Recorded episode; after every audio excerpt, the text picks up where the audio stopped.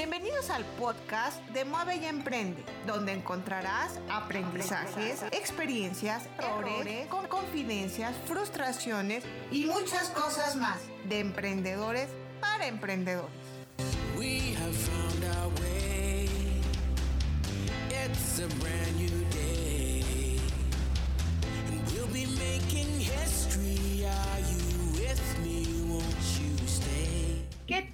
querida audiencia? Los saluda Alma Campos aquí en Mueve y Emprende.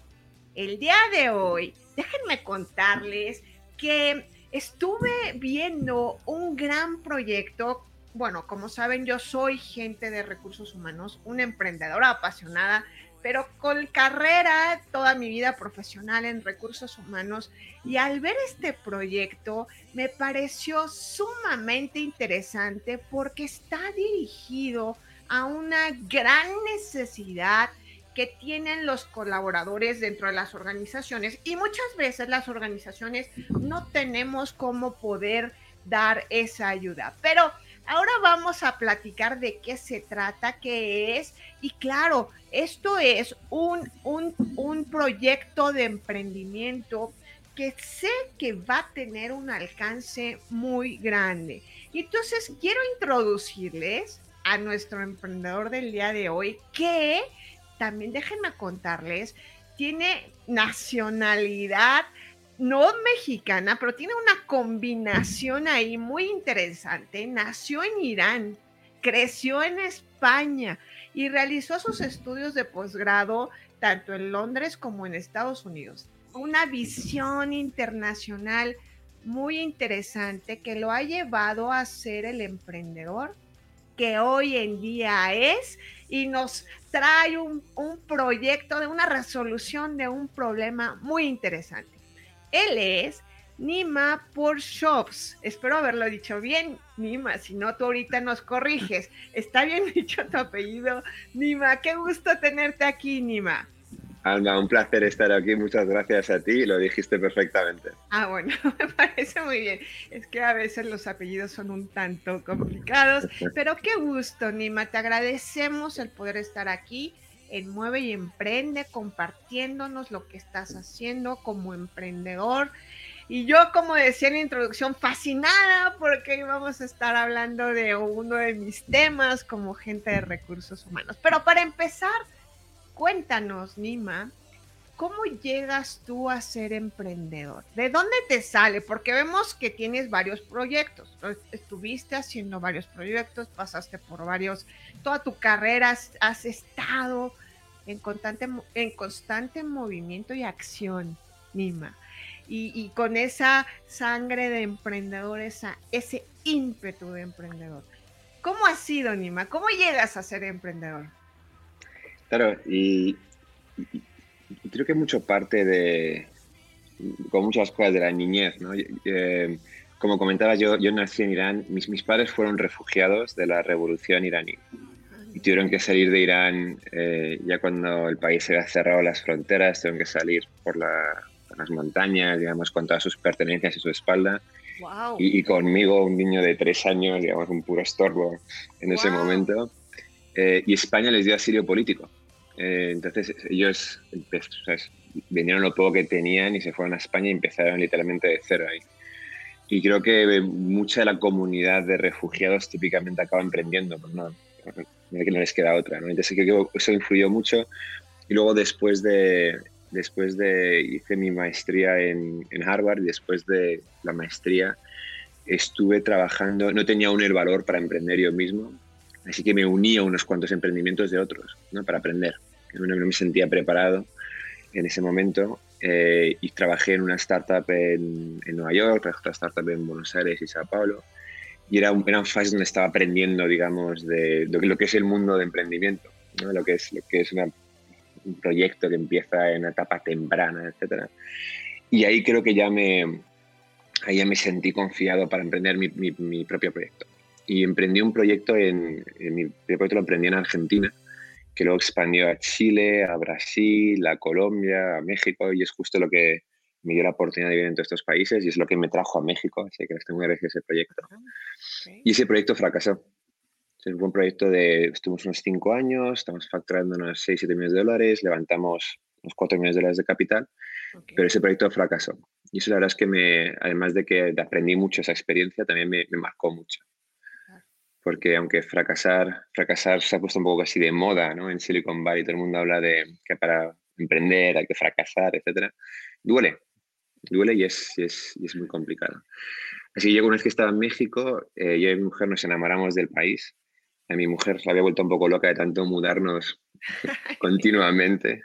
Había una época que cada vez que iba a un restaurante bonito era para decirle al cariño, nos tenemos que mudar otra vez, estamos expandiendo el proyecto, así que a fecha de hoy se pone un poco nerviosa cuando vamos a un, date night. Eh, pero ella le dije, cariño, elige tú dónde quieres ir en el mundo. Y me dijo, mira, es obvio que los dos nos hemos enamorado de México, quedémonos aquí. Así que aquí nos quedamos y yo en ese momento me uno a un banco, a Banco Sabadell, un banco español en México, así que voy de vuelta al mundo más tradicional, digamos. Y estuve a cargo de la banca de personas de ese banco. un proyecto muy innovador y digital, lanzamos el primer banco móvil del país, pero después de un par de años otra vez me entraron las ganas de emprender y creo que a tu pregunta es, la razón por la que volví a emprender es, uno es, echaba de menos la velocidad de las cosas cuando estás emprendiendo. Todo, se mueve muy rápido, todo pasa muy rápido, desarrollas rápido, tomas decisiones rápido, te equivocas rápido, pero, todo pasa muy rápido y se lo echa de menos. Y la segunda creo que es que me enamoré, me enamoré del, problema, del problema que comentabas al comienzo.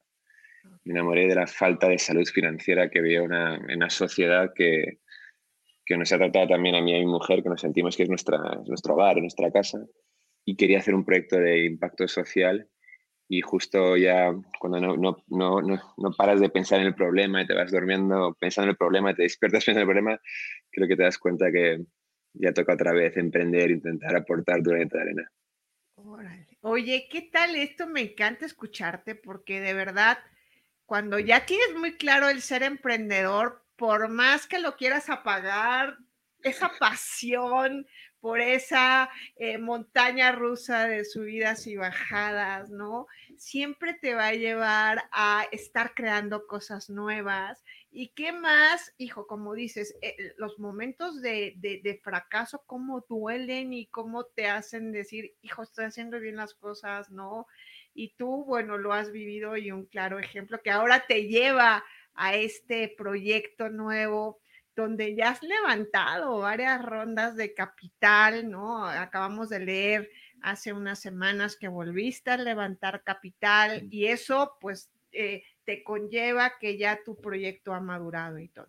Cuéntanos, Nima, ¿en qué consiste este proyecto que tanto yo hablo y que me está gustando tanto? Nima, cuéntanos, por favor. Mm, sí, claro, nosotros, nosotros en ese proyecto que se llama Minut, tenemos, es un proyecto joven, llevamos, justo celebramos dos años hace, hace unas par de semanas.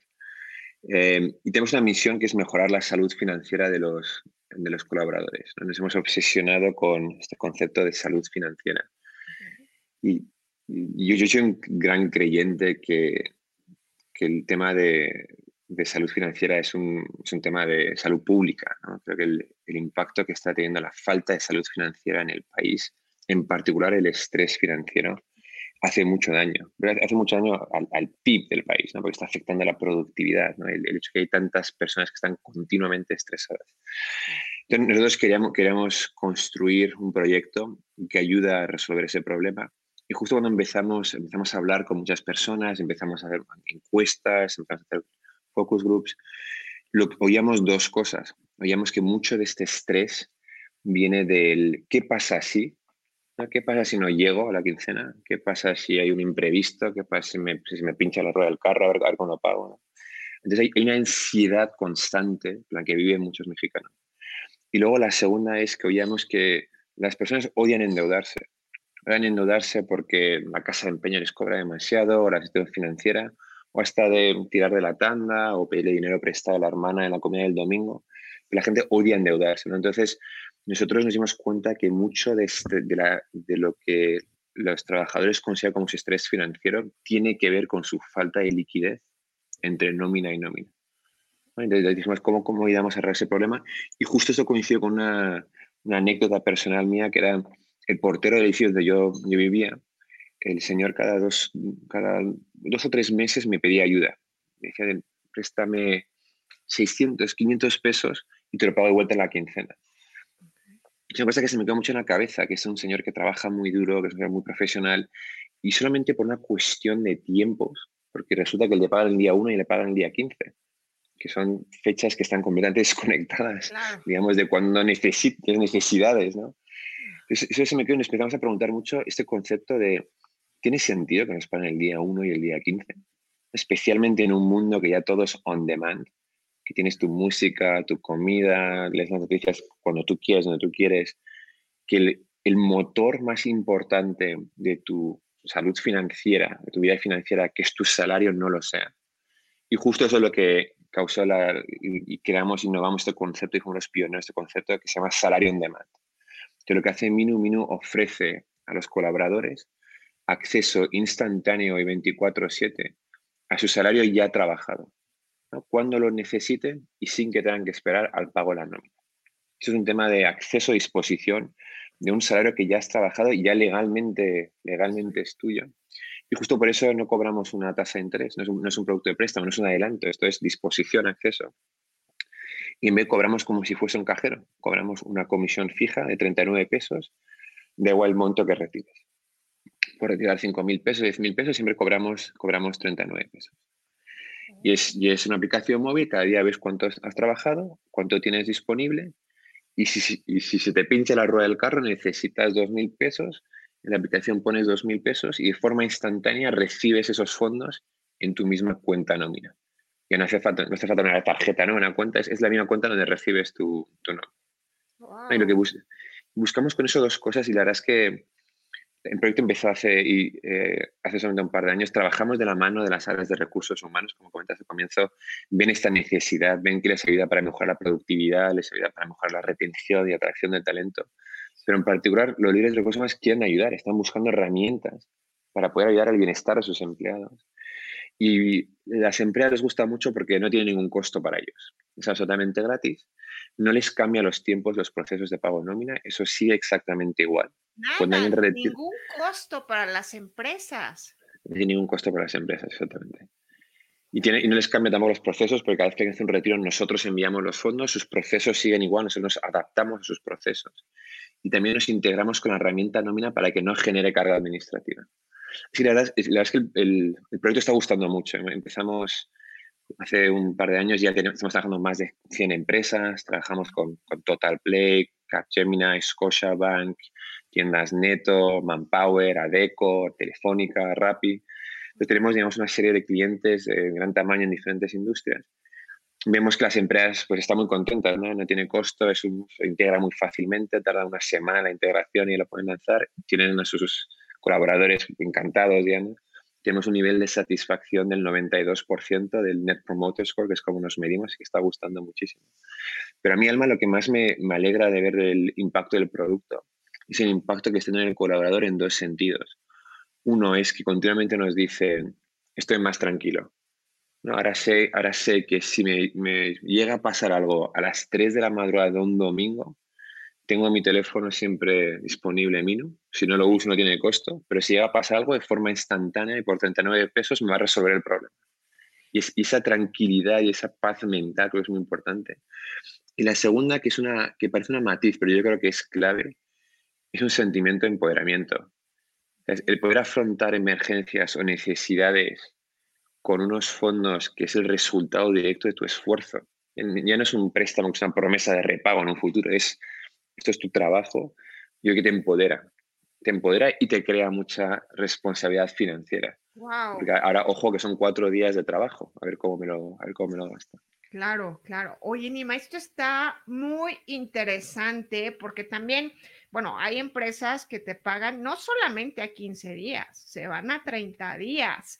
Entonces es todavía más complicado. Oye, pero para nuestros, mis colegas, nuestros colegas de recursos humanos, esto lo tienen que conocer, de verdad, porque cuando te llega alguien, ¿no? Y te dice, híjole, por favor, hay forma que me den un préstamo. Ya hay muchas empresas que tienen procesos para poderlo hacer pero con esta facilidad, porque cuando la empresa presta el dinero, bueno, primero que tenga los fondos, ¿no? Como dices, pero después también para la empresa a veces genera eso, ciertas cargas y ciertos eh, intereses, pero poderlo tener disponible y aparte, ya que como dices tú, tu dinero y solamente con un costo de 39 pesos, porque los préstamos te comen los intereses, ¿no? Te comen.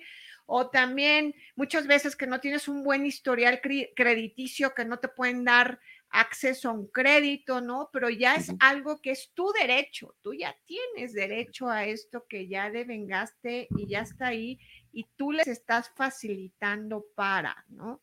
¿Cómo le pueden hacer, Nima, las empresas para poder tener acceso a lo que estás haciendo, cómo poder... Claro que sí, no, no sé, os, invito, y te agradezco, os invito a que nos visitéis en nuestra página web, que es minu.mx, M-I-N-U.mx, y, ahí nos dejéis vuestros contactos y, directamente os contactará nuestro, nuestro equipo. Eh, y justo como comentas, es, eh, son, este concepto que son sus fondos, es, tu lana, ya lo has trabajado, ya es, digamos, ya, ya es tuyo.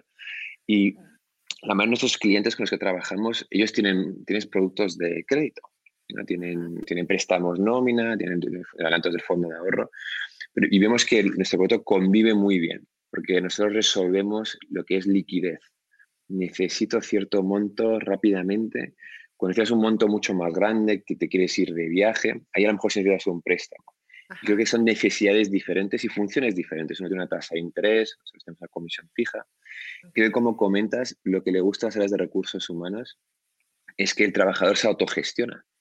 Digamos, no tiene que pasar por un proceso al que aludías, un proceso de solicitud y aprobación, pasa carga administrativa. Y lo hace directamente desde su aplicación porque sabe cuánto ha trabajado, cuánto tiene disponible y literalmente lo retira, ya es, su lana, ¿no? tiene que pasar por, ya está ganado, digamos, ya, está, ya es suya. Y creo que lo muy importante también para trabajadores es que no se endeudan el tiempo.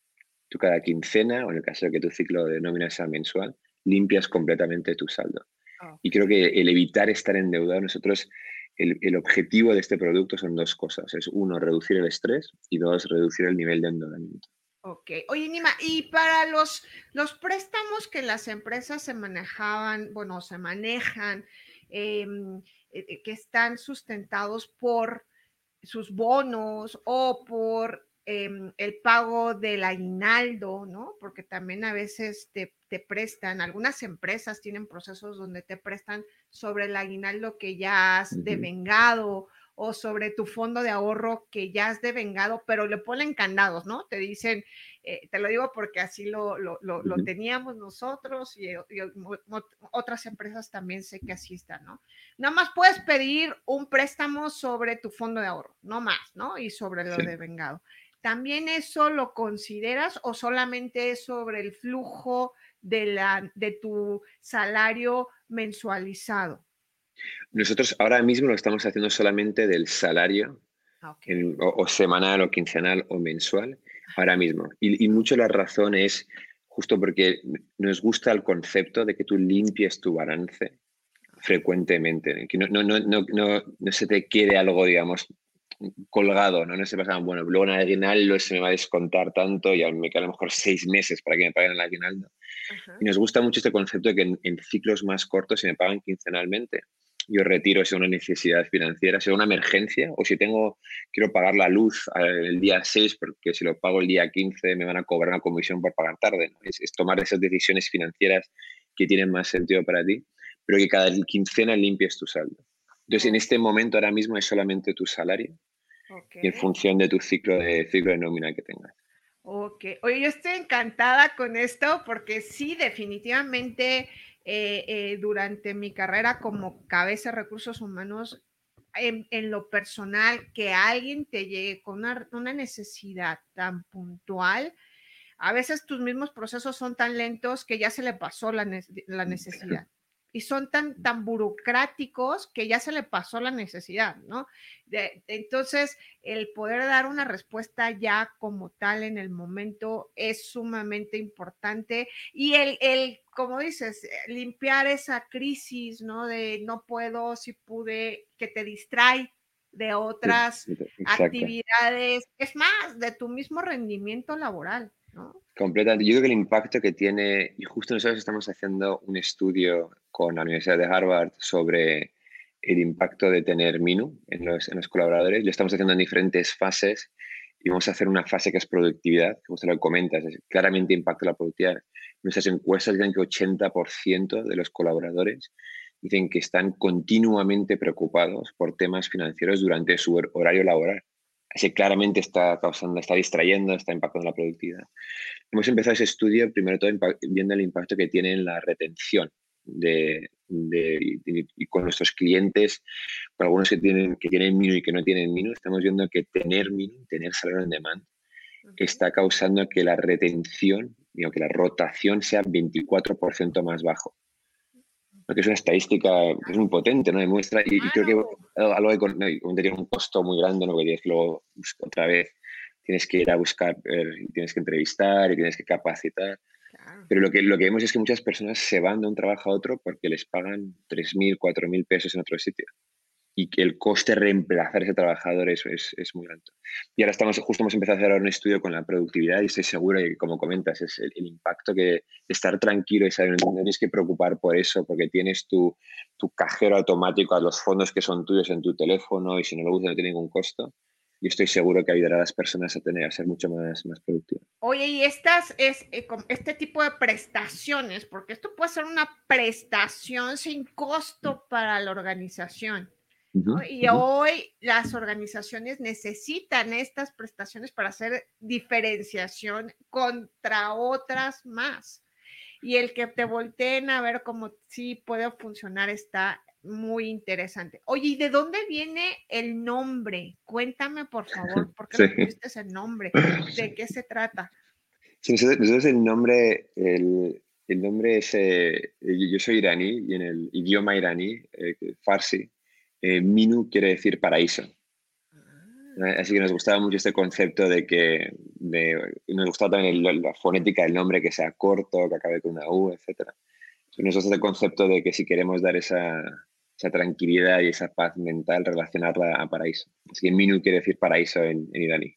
Ok, pues qué interés. Paraíso, por supuesto, el poder tener esto, pues te va a llevar a estar en un estado muy gratificante que puede exponenciar tu rendimiento, tus habilidades, tus cualidades, muchas, muchas cosas.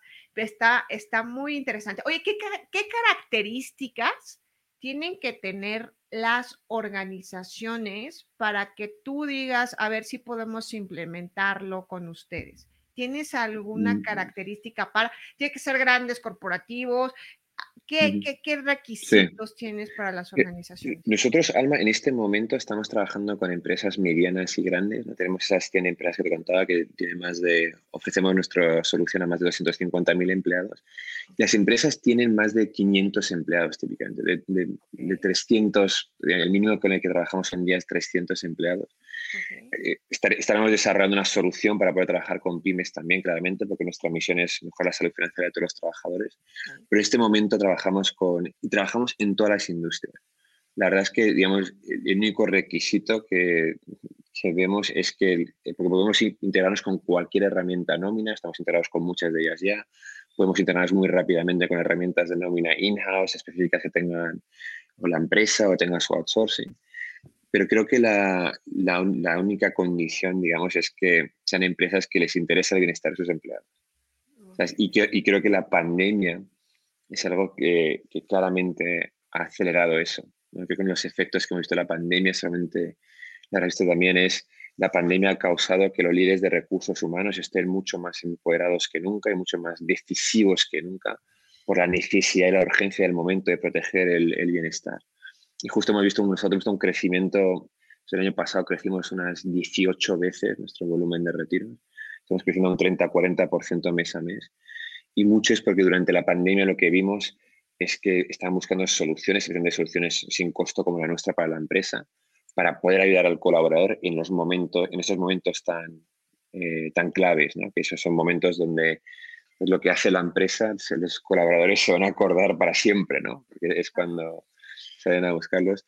Así hemos visto, digamos, mucho ese impacto de la pandemia y para nosotros lo, lo, una, de las, una de las cosas que identificamos muy al comienzo es, sabemos que salud financiera no es solamente falta de liquidez.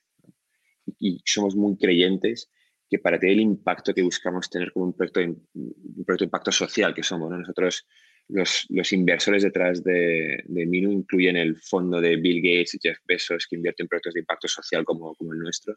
Digamos, y nacemos de eso, nuestros inversores les, los inversores buscan un rendimiento financiero, pero también estamos buscando un rendimiento social. Y mucho de los, nosotros nos medimos de cuánto bajamos el estrés, de cuánto ahorro conseguimos para las personas que evitan, evitan endeudarse.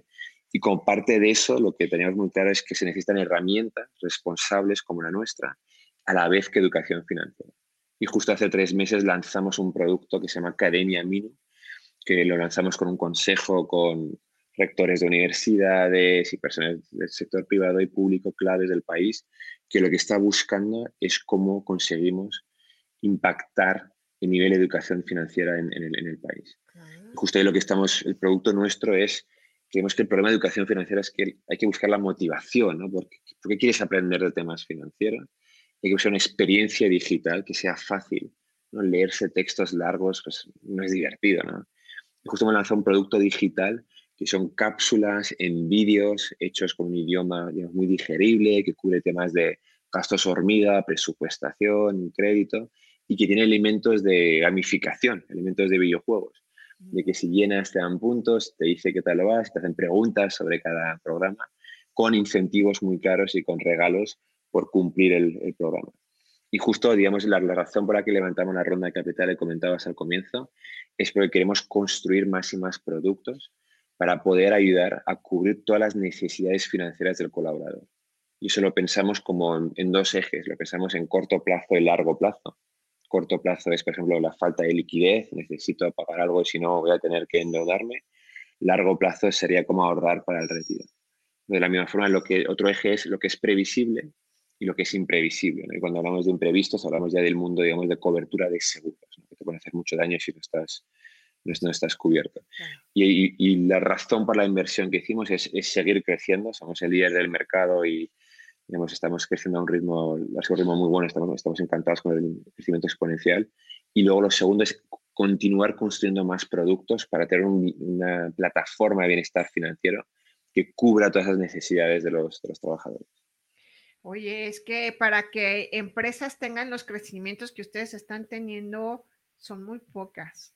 Son muy pocas y más en la situación de pandemia que tenemos, la crisis económica que es más grande que la del 2009, ¿no? La del mundial y hoy está todavía más grande y que tengas esta, este proyecto con este crecimiento exponencial, pero ligado al bienestar social. Y de ahí es mi, mi siguiente pregunta. ¿no? Siempre decimos que los, proyectos de emprendimiento cuando resuelven un problema que tiene más gente, pues tienen más impacto y ahorita nos los estás compartiendo. Eh, has podido levantar esos fondos por toda la filosofía y todo el bienestar que quieres lograr, no nada más como negocio, sino el impacto social que estás teniendo y por lo que nos cuentas va a ser todavía mayor, ¿no? En este en este crecimiento exponencial a través de ir incorporando diferentes productos que ya tienes por ahí y vamos a estar muy al pendiente de eso. Pero, Nima, ya escuchando tu proyecto de qué se trata, todo esto, la vida del emprendedor como empezaste no es fácil, ¿no? No es nada fácil. Hoy te escuchamos hablar y decimos, wow, Nima, qué padre. Pero en los momentos de crisis que tuviste, bueno, yo creo que fueron muy solitarios, qué bueno que te ibas a cenar, ¿no? Que te ibas a cenar para poder hacer ahí este, un refresh y todo esto. Pero en esos momentos de crisis, ¿no? Porque son momentos muy duros que tocas fondo, tocas fondo y muy fuerte. ¿Cuáles eran tus pensamientos para poder salir adelante? ¿Cómo, cómo hacerle, Nima, en este, e, en este punto que ves todo negro y que ya no hay para dónde avanzar? ¿Cómo le hiciste, Nima? ¿Qué nos recomiendas? Sí, claro, y, creo que yo aprendí mucho de cuando, cuando toqué fondo, ¿no? cuando fracasó mi primera empresa. Y, y, como comentas, el, es cuando fracasas, te duele por muchas diferentes razones, ¿no? Pierdes completamente tu confianza en ti mismo. Es, tu proyecto que has estado, tu bebé, ¿no? Que has estado convenciendo a todo el mundo, tienes a inversores que han apostado por ti, tienes a, a compañeros que han dejado sus proyectos, se han venido porque creen en el proyecto, creen en ti. Entonces, cuando fracasa, hace, hace mucho daño, ¿no? Te, empiezas a dudar a ti mismo, pierdes tu confianza, te sientes culpable. Yo creo que el sentimiento que en ese momento, cuando decías pues, del dolor, es su sentimiento de, culpabilidad. Porque tomé esta decisión, porque no hice lo otro. Y claro, y, tú como emprendedor, pues cae todo en ti. Al final del día es responsabilidad, la responsabilidad es, completamente tuya, no se puede pasar a nadie, a nadie más. Eh, yo creo que viendo esa experiencia y también hablando con otros amigos emprendedores que han pasado por, por, momentos difíciles, han pasado por fracasos, para mí yo me llevo como tres o cuatro cosas que, sé, que, que, creo que me han ayudado muchísimo en esta vez cara que he emprendido. La primera tiene que mucho que ver con estar seguro que estás en el proyecto correcto. Entonces yo creo que mi primer proyecto, yo elegí el proyecto sin haberme preguntado de veras, ¿esto lo quiero hacer? Había, leído sobre ello en las noticias y mucha gente lo estaba haciendo, era, un proyecto de e-commerce y cómo estaba de moda, ¿no? Y yo creo que eso es una, es una forma equivocada de elegir un proyecto. Estos son proyectos, son proyectos de vida, ¿no? Es, vas a pasar los próximos 5 o 10 años, es como poco 5, pero 10, 10 años de tu vida. Yo creo que es muy importante que uno esté seguro que es lo, es lo que quieres hacer los próximos 10 años de tu vida. No, digamos que no estás buscando hacer un proyecto porque quieres hacer éxito rápidamente. Eso no va a suceder. Esto es un, es una dedicación, digamos, de una década de tu vida, así que la pregunta de, oye, quiero hacer esto, esto en espacio correcto. Yo soy muy gran creyente de emprendedorismo social. Yo creo que todos deberíamos estar emprendiendo proyectos de impacto social. Y la razón es por dos lados, por razones porque hay tantos problemas en la sociedad que necesitamos que todos estemos ayudando a mejorarlos y está el sector público, pero el sector privado tiene que jugar un rol clave ahí. Y la segunda también creo que proyectos de emprendimiento social tiene muchas ventajas que ayudan al, éxito, ¿no? desde el punto de vista de, tú sabes que cada día puedes tener días malos, puedes tener días buenos, que cada día estás ayudando, por lo menos en un impacto, y eso, eso te llena mucho el alma. ¿no? Esos momentos difíciles, por lo sabes, sabes que hoy fue un día, fue un día horrible, hoy me dijo que no un inversor, hoy tuvimos un problema con la tecnología, etcétera, pero sé que tuvimos 5.000 retiros y quiere decir que 5.000 personas usaron Minu para ah, sacarse, digamos, de ese momento de estrés y no se tienen que endeudar. ¿no?